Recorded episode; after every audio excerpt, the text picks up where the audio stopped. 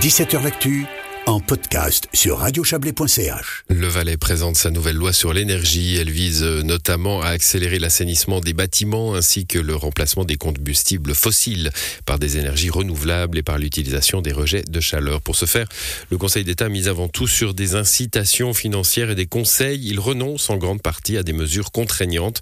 On va en parler avec vous, Joël Fournier. Bonsoir.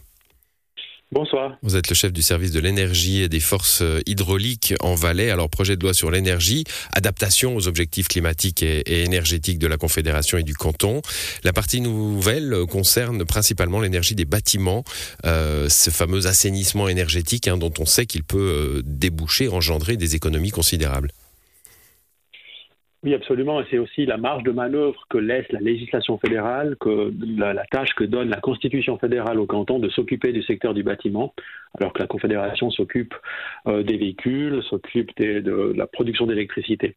Donc on utilise la marge de manœuvre et l'obligation faite au canton de légiférer en matière de bâtiment. Hum, on, a affaire à un parc immobilier, euh, restons sur le, canton du Valais, mais enfin on est dans, dans la vieille Europe, hein, donc un parc immobilier euh, ancien souvent, peu ou pas isolé, c'est ça? Oui, c'est absolument ça. C'est à partir des années, euh, fin des années 80 seulement que la, que, la, SIA, en l'occurrence, a sorti des normes qui ont poussé à, isoler de plus en plus.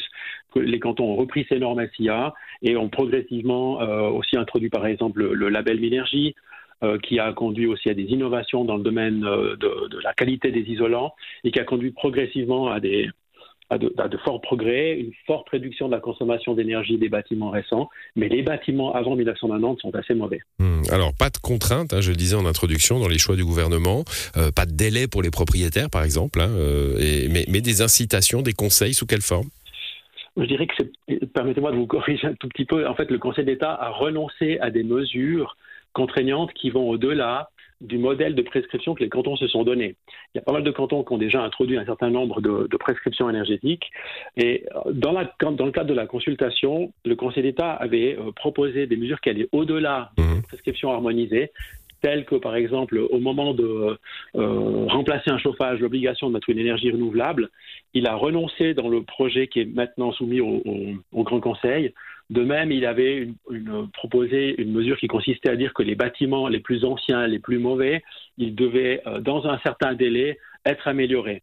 Et comme ces, deux mesures ne figuraient pas dans le modèle harmonisé des cantons, pour donner le plus de chance à la loi d'être euh, adoptée, il a renoncé à ça pour l'instant et euh, en fait a repris aussi les mesures contraignantes qui se trouvent dans ce modèle harmonisé euh, typiquement, par exemple, euh, les, chauffages électriques centralisés. Donc, si on a une chaudière électrique euh, dans, dans, la cave, hein, enfin dans, la, mmh. dans, le local technique, dans un délai de 15 ans, il faut le changer sachant que ça fait déjà 11 ans que ces chauffages sont interdits. Et, l'obligation, et l'obligation de changer pour du renouvelable si, euh, si euh, avant cela, hein, on doit, on doit la changer. C'est pas forcément ce, délai de, 15 ans. S'il y a changement, il faut, il faut que ça change. Voilà. Ce qui n'est pas le cas pour une chaudière à mazout, par exemple. On peut aujourd'hui, enfin, on pourra avec la nouvelle loi remplacer une chaudière à mazout par une autre chaudière à mazout. Ça serait possible, mais pour autant qu'on réduise la consommation ou les besoins de, de mazout, c'est la même chose pour le gaz naturel d'ailleurs, euh, il faudra prendre des mesures. Par exemple, mettre une installation solaire thermique pour produire une partie de la chaleur, ou alors réduire les besoins d'énergie en isolant le bâtiment. Et, les cantons qui ont introduit ce système, puisque encore une fois, il y a 18 cantons qui connaissent euh, mmh. déjà ce genre de disposition, euh, voient que les propriétaires réfléchissent et plutôt que d'économiser 10 ou 20 de, de mazout ou de gaz, décident de passer simplement une pompe à chaleur, un chauffage à bois, à se raccorder à un chauffage à distance et à, à passer à 100% renouvelable sans que ce soit imposé en tant que tel. Bon, en ce moment, la situation internationale sur le mazout et le gaz devrait inciter euh, aussi, hein, vous aider à inciter à, des changements vers, du renouvelable. Euh, pourquoi plus de, c'est une question que je, me posais, pourquoi plus de, de sévérité, entre guillemets, euh, sur les chauffages électriques par rapport au chauffage à mazout? On, a plus peur de la surconsommation d'électricité dont on sait qu'on a besoin par ailleurs pour, pour un tas de choses que du CO2 dans l'atmosphère? En fait, effectivement, en hiver, on, a euh, actuellement en Suisse six mois, grosso modo, d'importation d'électricité. Donc, on exporte l'été, on importe l'hiver. Et l'électricité, c'était vraiment une énergie clé pour l'économie.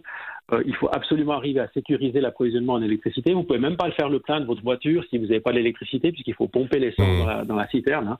Donc, c'est vraiment une énergie clé.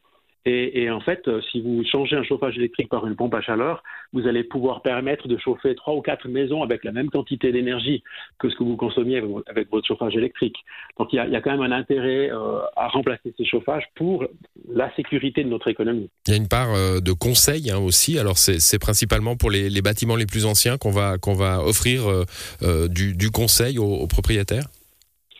Oui, c'est effectivement la, mesure qui remplace l'obligation d'assainir, qui a, comme on l'a évoqué, euh, été abandonnée pour l'instant, euh, de, remplacer par du conseil. Et, là, il s'agit vraiment d'aller euh, voir les propriétaires, de leur montrer l'intérêt pour leur, leur bâtiment, d'entreprendre des mesures soit d'amélioration d'isolation, soit du changement de chauffage, en leur montrant non seulement l'intérêt pour le confort, mais l'intérêt financier également. Il faut quand même dire que la plupart des mesures qui sont proposées dans la loi puisqu'on fait aussi du conseil au service de l'énergie, euh, sont, sont, intéressantes pour un propriétaire. Ce C'est pas seulement des obligations euh, gratuites, j'ai envie de dire, c'est des obligations qui vont dans le sens de, de l'intérêt des propriétaires. Vous dites allez voir les propriétaires. C'est vraiment aller voir, c'est proactif ou c'est leur répondre quand ils posent la question?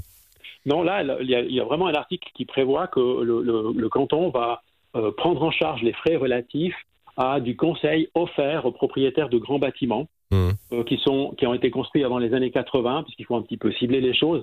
On se rend compte que ces vieux bâtiments, ça représente un, une part importante du bilan énergétique cantonal.